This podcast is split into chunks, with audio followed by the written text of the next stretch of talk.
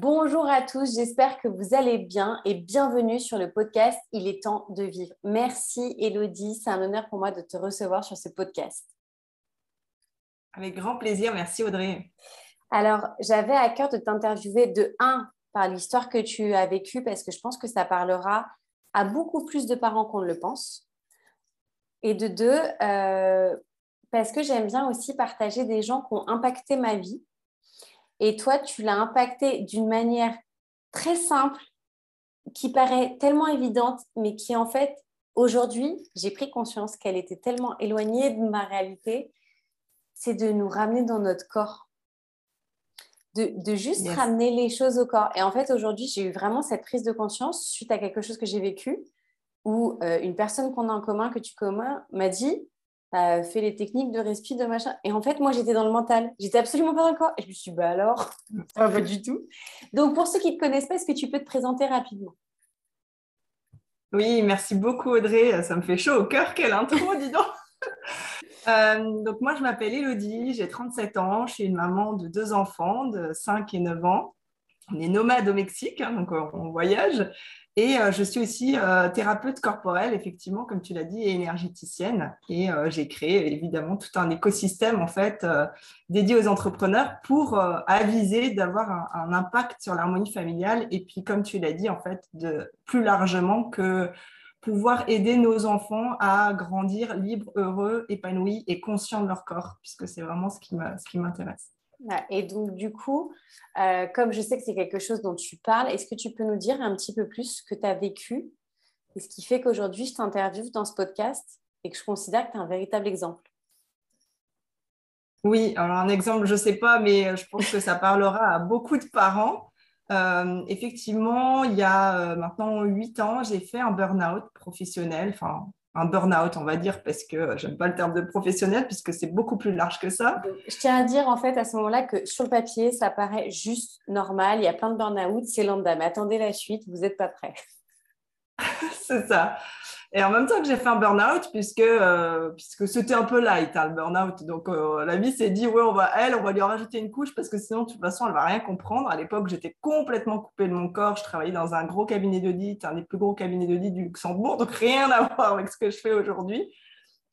Et euh, ben, quelques semaines après mon arrêt, ma fille est tombée malade.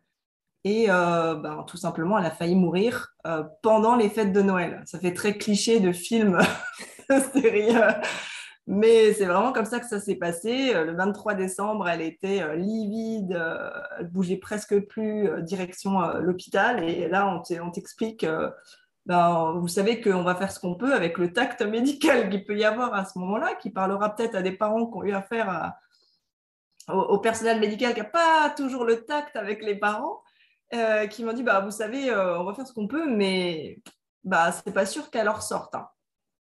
Magique. Magique. 23 décembre, euh, moi, le ciel me tombe sur la tête, je ne comprends pas ce qui m'arrive. D'ailleurs, au début, j'étais en plein déni parce que, chose très basique, je me disais, mais non, c'est pas possible, c'est Noël demain. Donc, tu dis, quel est le rapport? Aucun rapport. Mais dans ma tête, ce n'est pas possible parce que c'est Noël et puis il y a toute la famille de nos deux côtés qui est arrivée. Il ma, ma mère à la maison. Alors, en plus, ma mère et ma belle-mère en autogestion à la maison, tu vois. ça n'existe pas, ça n'existe que dans les films. Donc, du coup, dans les films.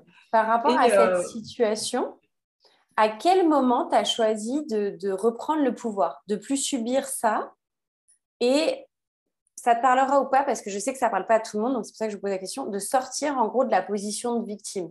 Tu nous expliques bien le déni. Est-ce que tu tombes à un moment dans cette position de victime où tu subis vraiment le truc? Ou voilà, enfin, à quel moment tu, reprends le tu choisis de reprendre le pouvoir? Bah, à ce moment-là, c'est même pas un choix parce que euh, j'ai envie de dire, tu vois, c'est le corps qui reprend ses droits. Et quand en plus, en tant que maman, il s'agit de nos enfants, il y a euh, ce côté animalité du corps hein, qu'on va chercher justement quand on libère les émotions. Et c'est vraiment ça, hein, c'est que c'est juste qu'on va chercher des ressources euh, inépuisables. Je sais même pas où je les ai cherchées ces ressources parce qu'on se rappelle que j'étais quand même en burn-out hein, et que quelques jours avant, je pouvais même pas me lever de mon lit pour aller faire les courses. Et là, je me retrouve en chambre à l'hôpital, en non-stop avec ma fille, qui, qui, est passée du coup 15 jours à l'hôpital, à presque pas dormir, et puis euh, à être tout le temps, tout le temps, tout le temps là. Simplement, euh, dans ma tête, c'était même pas une possibilité. Je me rends compte avec le recul que j'avais pas enregistré ce que le médecin avait dit. Tu vois, pour moi, c'était, euh, j'avais bien, je voyais bien son état et tout, mais c'était même pas une possibilité qu'elle meure en fait. À ce moment-là, j'étais tellement dans le déni que euh, juste, j'étais pleinement présente à elle. Je regardais, euh, pour, pour, le coup, j'y vais au jour le jour, hein, parce que là, tu n'es pas dans la projection il y avait ce truc émotionnel à gérer parce que forcément, tu as toute la famille au téléphone et puis bah, son, son, syndrome était tel qu'un jour ça allait mieux, le lendemain ça rechutait. Un jour ça allait mieux, le lendemain ça rechutait. Alors pour les émotions, euh, tu, tu, passes tu soulèves un thème important parce qu'il y a peu de gens qui sont conscients quand ton enfant est hospitalisé de la gestion de l'entourage. Toi, tu as dit la famille, tu as résumé à la famille, mais c'est la famille et l'entourage. Et la proportion que ça prend, moi je l'ai vécu, mais en mode, enfin rien à voir, mon fils n'a jamais été en danger, mais je suis passée par l'AREA et l'hospitalisation. Et la gestion de l'entourage des messages, c'est tout un truc, quoi. Et je le souligne parce que pour les parents qui peuvent nous écouter, si un jour ils le vivent, franchement, protégez-vous au début. Enfin, c'est mon conseil, tu me diras si tu es d'accord. Je peux juste faire une petite parenthèse. Dites-le au moins de personnes possible parce qu'en fait, c'est juste vous protéger c'est juste être euh, économique envers vous-même de temps, d'énergie, de tout. Et quand ça ira mieux, dites-le à plus de monde et vous aurez plus d'énergie. Mais dans un premier temps, vraiment, euh, protégez-vous. quoi. Oui, bah, c'est ça. Et puis euh, bah, là, pour le coup, comme il y avait toute la famille qui était réunie pour Noël, bah, du coup, il y avait mes parents qui venaient à l'hôpital, il y avait ma belle-mère, il y avait mon frère.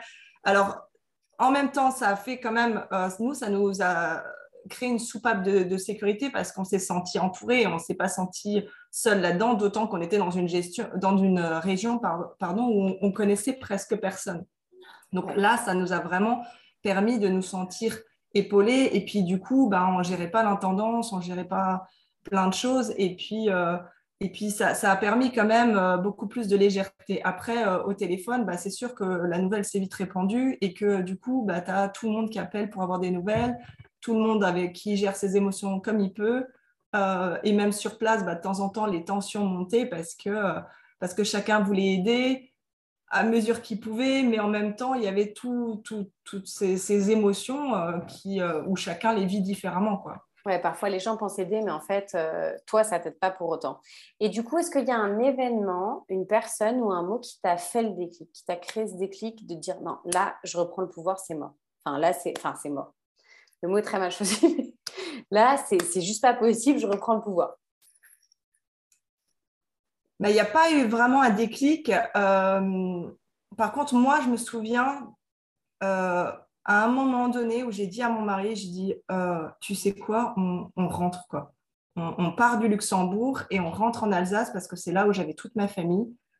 Et en même temps, je l'avais challengé parce que lui, il venait d'avoir un poste après euh, deux ans de galère, il venait d'avoir un poste au Luxembourg. Et euh, j'ai dit, euh, je suis désolée, mais là, j'ai besoin de rentrer en fait, parce qu'il y avait tout ce truc où on a fait tous ces sacrifices en quelque sorte, on était venu là pour une raison précise, et on se retrouve à un Noël. Ce Noël-là, on avait tout.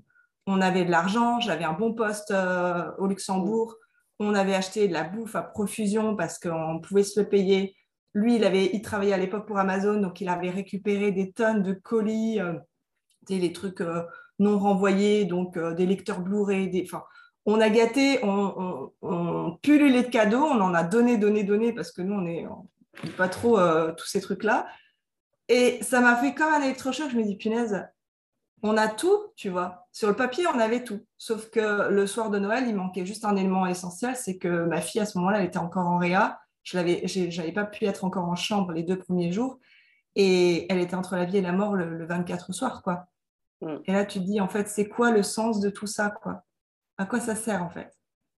Mm. Et après, quand elle a été en chambre, je me souviens, euh, je sais, je sais plus au bout de combien de temps c'était, parce qu'à ce moment-là, tu perds un peu la notion du temps.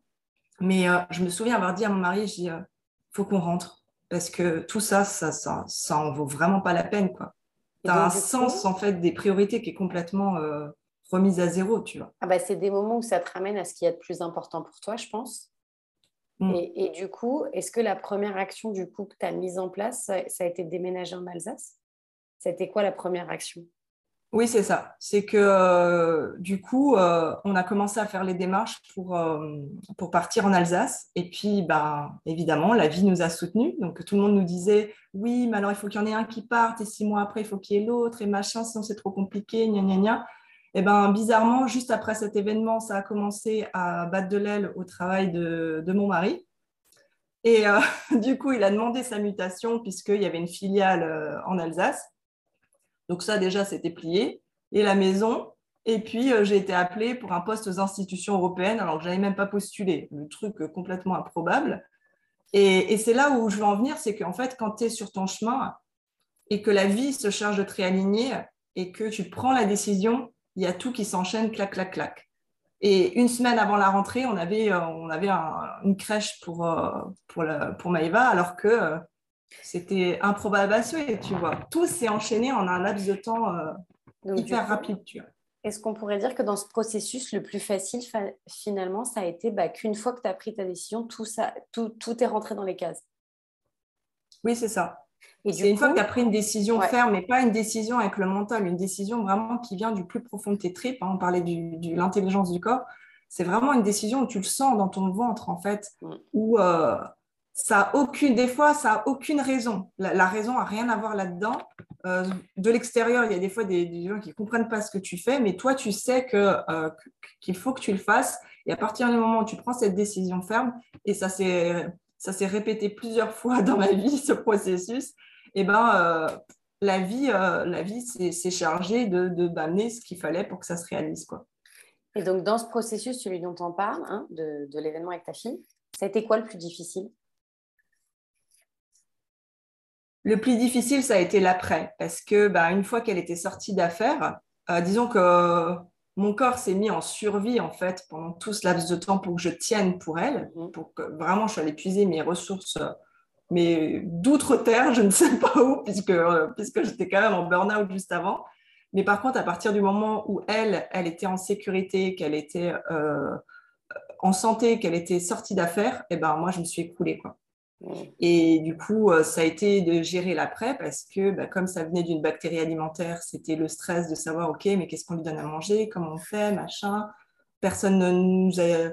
On n'a jamais su d'où ça venait vraiment. Donc, euh, des tas de questions de choses normales ou qui ne l'étaient plus, en fait. Et puis, c'est n'est pas évident de reprendre le cours de sa vie quand... Euh, parce que elle, une fois passé ce truc-là, c'était comme si toute et tout. Et toi, tu es là, tu regardes le truc et tu dis, euh, on a vraiment vécu les 15 jours qu'on vient de vivre ou comment ça se passe tu vois? Je sais pas si tu l'as vécu comme moi. Moi, c'était différent comme situation, mais j'avais un peu, tu sais, les, premiers jours après, les premières semaines après la réelle hospitalisation, tu as l'impression d'être un peu spectateur parce qu'en fait, je sais pas si toi, ça t'a fait la même chose, tu es, en...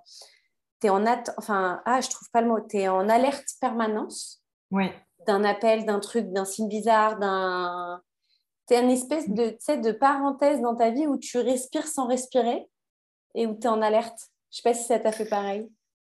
Bah oui, c'est ça, parce qu'en fait, euh, tu te demandes euh, si ce que tu fais c'est bien, est-ce que ça va recommencer, est-ce que plein plein de choses. Et puis après, on a eu des contrôles réguliers, hein, parce qu'elle a quand même eu euh, une insuffisance rénale, elle a été anémiée, euh, elle a été, euh, comment dire, elle a eu des transfusions sanguines. Enfin, c'était la totale, quoi. Donc euh, après, il y a un suivi qui est, drastique, quoi. Et, en plus de ça, le suivi, bah, elle le vivait super mal. Forcément, à l'hôpital, il a fallu la tenir pour X prises de sang. Enfin, je veux dire, un bébé de 18 mois pour trouver les veines, tu peux y aller. Donc après, tu, dois gérer aussi. la prise de sang dans la tête?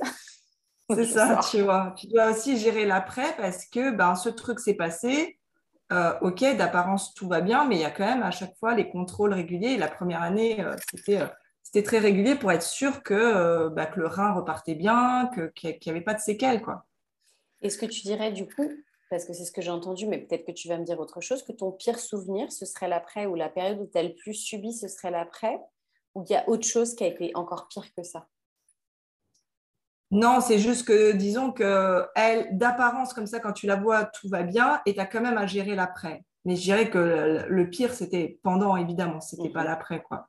c'est L'après, euh, quand tu bah, sais pas, ça paraît quand même light parce que euh, au fur et à mesure, tu te rends bien mhm. compte que chaque prise de sang est normale. Donc, euh, du coup, tu dis bon, voilà, j'ai pas une nature en plus à surangoisser, tu vois, à aller aux urgences pour n'importe quoi déjà avant tout. J'étais pas du tout de nature angoissée. Donc, euh, cette partie, ça allait, mais tu as quand même ça à gérer, tu vois. Et tu quand même, euh, es quand même en attente de savoir si tout va bien ou si on va t'annoncer un, pépin, quoi.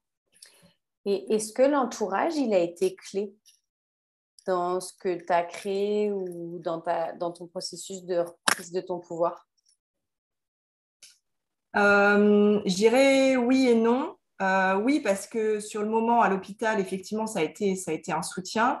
Oui, parce que euh, c'est grâce à ma mère qu'à un moment donné, elle m'a dit, mais parce qu'elle sentait que même encore après, j'étais un peu dans le déni, genre, ouais, non, mais c'est pas très grave en fait ce qui est arrivé, tu vois. Je minimisais le truc pour, parce que c'était plus facile de l'accepter que d'accepter qu'elle qu'elle avait failli mourir, quoi, mmh évidemment.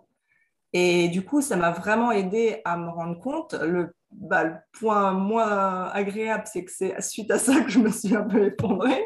Mais il y avait, y avait besoin de ça parce que sinon, en fait, euh, tu vois, c'est comme nier un choc post-traumatique ou euh, ça, aurait été là de toute façon. Alors évidemment, euh, de toute façon, il y avait quand même une partie que, que j'ai dû nettoyer plus tard dans le corps parce que forcément le corps avait, avait imprimé tout ça. Mais et, par contre, ce qui, a, ce qui était lourd, c'est de gérer l'angoisse d'après. Parce que euh, ben, je me souviens qu'en sortant de l'hôpital, tu vois, pour euh, voilà, une bouffée d'oxygène et fêter ça, euh, on était allé au restaurant avec, avec ma belle-mère et du coup mon mari et ma fille. Et en fait, je me suis pris des réflexions comme pas possible parce que, parce, que, parce que juste la petite, elle mangeait des frites, tu vois. Non, mais elle vient de passer par On était au restaurant, c'était pas du tout le même contexte, tu vois. Et puis, euh, et puis du coup, tu étais obligé de gérer aussi euh, l'entourage et les peurs de, l'entourage de l'après, quoi. Est-ce que tu as une rencontre qui t'a marqué, prévue ou fortuite, tu vois, est-ce que de, de cette expérience-là, il y a eu pendant ou peut-être après une rencontre qui a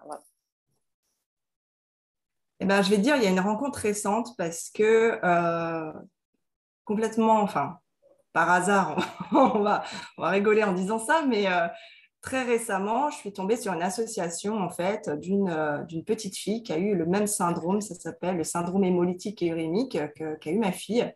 Ma fille n'a pas eu de séquelles, mais euh, cette petite fille, elle, par contre, eh ben, elle a énormément de séquelles. Et, comme plein d'enfants, parce que parce qu'ils n'ont pas tous la chance d'avoir le rein qui repart bien ou ça, a eu des conséquences neurologiques. Et je suis tombée sur cette association et euh, c'est vrai que de l'avoir témoigné dans les médias, de voir, d'aller un petit peu voir qu'est-ce qui se passait, elle racontait le quotidien de sa fille. Eh ben, récemment, ça m'a, ça m'a pas fait replonger parce que disons que tout ce qui est lié à cet événement-là, je l'ai vraiment libéré dans mon corps. J'ai fait un gros travail de nettoyage, quand euh, j'ai fait une thérapie psychocorporelle, et c'est justement pour ça que je suis tombée, euh, là-dedans euh, après, parce que je trouvais ça magique en fait de pouvoir libérer ses émotions à travers le corps. Mais c'est vrai que franchement, bah, forcément, en tant que maman, ça m'a beaucoup émue de voir l'histoire de cette fille, de cette petite fille, de voir qu'il y avait plein d'enfants qui n'avaient pas eu cette chance. Et, et j'ai pris contact d'ailleurs avec cette association. Et je peux te dire que bah, là, récemment, ouais, c'est comme s'il y avait une boucle qui avait été bouclée, mais mais j'ai pris conscience quand tu justement le titre de ton podcast, tu vois, et eh ben euh, ouais, il est urgent de vivre en fait, parce que je pense que je te connais un minimum et je peux me permettre de dire ce que je vais dire. J'assume parfaitement. C'est pour te connaître quand même depuis un certain temps. Euh, c'est la première fois que je reconnais une émotion, enfin que je sens une émotion dans ta voix que je te connaissais pas. Donc c'est bien qu'il s'est passé quelque chose. Donc effectivement cette rencontre, bah, elle n'est pas anodine, tu vois. Enfin, non, elle n'est pas anodine, clairement. Ça m'avait, ce soir-là, ça m'avait remué. Euh, j'ai vraiment pleuré parce que euh, pleurer à la fois euh, de tristesse en fait pour cette, pour cette petite fille et tous ces enfants en fait qui sont impactés juste parce que bah, tu as des industriels qui ont décidé de, je vais le dire crûment, mais de foutre de la merde en fait dans notre alimentation parce que là, très récemment, il y a encore eu plein d'histoires avec des pizzas d'une certaine marque et que euh, du coup, c'est vrai que ça me met assez en colère quoi, de, de, mettre en danger en fait euh, la vie des enfants et pleurer de joie parce que je crois que ça a pris une autre dimension. Je me suis rendu compte de la chance qu'on a eue en fait, qu'elle ait traversé ça, la force qu'elle a eue parce que j'ai toujours senti que qu'elle avait une force, que suite à ça, elle n'était plus la même en fait. Et, mm. Et, et, ça se vérifie tous les jours. Et d'ailleurs, on en a même parlé en fait avec ma fille. C'est-à-dire que je lui, je lui ai dit en fait, que, parce qu'elle m'a vu pleurer. Et je lui ai dit pourquoi, parce que chez nous, il n'y a aucun tabou. Alors évidemment, il y a des discours qu'on module en fonction de l'âge des enfants, hein, on est d'accord, mais euh, je lui ai toujours tout expliqué. Et du coup, là, je lui ai montré, elle a voulu voir la petite fille. Et puis, euh, du coup, on a été voir euh, la page, puisqu'ils ont une page Facebook. Et, euh, et du coup, euh, bah, on a décidé d'agir, quoi. Notamment, euh, notamment bah, il y a une partie de mes prochains accompagnements qui va être reversée à cette association parce que ça me tient énormément à cœur de moi, en fait, redonner un petit peu la, chance que j'ai eue d'une autre manière, quoi. Est-ce que cette situation, elle t'a permis de créer une opportunité? Tu veux dire l'événement qui est, qui est arrivé à ma fille? Ouais. Euh, bien sûr que ça, en fait, ça a bousculé toute ma vie. Donc, euh, c'est pas juste une opportunité, c'est qu'en fait, je ne serais, pas la personne que je suis aujourd'hui et je ne serais pas à cette place et je ne serais pas euh, thérapeute corporelle s'il n'était pas arrivé ça. Et est-ce que tu aurais une anecdote à nous raconter? Une anecdote? Bah, simplement que j'étais vraiment destinée à ça parce que euh, quand on est rentré en Alsace et que j'ai eu ce poste euh, aux institutions européennes, eh ben, je suis tombée en binôme avec qui? Avec une thérapeute psychocorporelle en formation. Et on n'était que toutes les deux dans le bureau. Hein. Euh, et, et, au début, quand elle m'explique ça, je dis c'est quoi ce truc? Moi, je connaissais que bah, tu pouvais aller voir une, une psychologue. On me l'avait proposé parce que parce qu'effectivement, c'était quand même lourd entre le burn-out et ça, c'était quand même un petit peu euh, ah non, un cadeau explosif, ce machin, quoi. Et, et moi, j'étais réfractaire, j'étais vraiment, j'étais anti-psy, je je ne comprenais pas en fait comment d'aller raconter ma vie, ça pouvait m'aider à aller mieux, donc euh, j'étais vraiment réfractaire à tout ça, et, euh, et c'est elle qui a commencé à me, eh ben, à m'expliquer leur méthode, donc qui est légèrement différente de celle que moi j'ai appris, mais voilà, qui a le même le même objectif, c'est euh, de, justement, par dépression ou par du toucher corporel, bah, d'arriver en fait à libérer l'émotionnel. Et du coup, tout est parti de là parce que euh, je, me rappelle qu'avoir eu euh, un genre d'électrochoc où quand elle m'a parlé de la méthode, je me dis, ah bah ça, ça me parle. Et ça a été pareil après. le fait, les choses ont fait que j'ai eu un, euh, j'ai hum, été en fin de contrat aux institutions, j'avais plus de contrat. Je suis allée faire un stage de réflexologie plantaire dans une école que je ne savais pas, qui était euh, spécialisée dans la thérapie corporelle. Et quand elle m'a donné le fascicule de la méthode, ça a été comme un coup de foudre. J'ai dit, bah, moi, je sais que je veux faire ça. Et je savais déjà que je voulais le faire professionnellement, puisqu'il y en avait plein qui venaient là, finalement, comme une thérapie pour guérir. Quoi. Et, et, je savais que, que c'était ça qui avait du sens pour moi. Quoi. Et que ce que je faisais, après, j'ai enchaîné les, petits contrats aux institutions, ça n'avait pas du tout de sens. Quoi. Et la vie s'est chargée, pareil, de me mettre sur le, sur le bon chemin. Et donc aujourd'hui, tu en es où? Aujourd'hui, j'en suis où? Eh ben aujourd'hui, j'en suis que euh, je suis très à l'écoute de mon corps, qu'on arrive à communiquer euh, de façon beaucoup plus saine, que, euh, que bah, ça fait six ans que je suis entrepreneur et, et que bah, avec tout ça, ma fille va très très bien. Je confirme pour l'avoir sur les réseaux. Et du coup, ce serait quoi la prochaine étape pour toi? Vas-tu nous révéler ton spoiler? Ah, la prochaine Fallait bien que je l'attende, celle-là.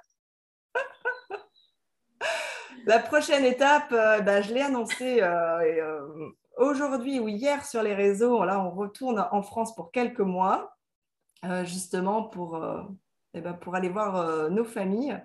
Et puis, euh, et puis parce que euh, bah, j'ai vécu aussi des choses euh, assez percutantes la semaine dernière, hein, parce que la vie, elle continue de t'envoyer des cadeaux des fois mal emballés, mais on les accueille avec beaucoup plus de sérénité parce que on sait sait qu'il y a un cadeau derrière, mais voilà, la vie est venue nous percuter et puis on s'est rendu compte que là, il était nécessaire de rentrer quelques mois, donc et ben c'est reparti justement pour des immersions euh, par le corps euh, pour euh, justement, c'est mon format favori, c'est vraiment d'aller au contact des gens et puis de les voir se libérer, se transformer, c'est vraiment en fait ce qui me fait vibrer. Quoi.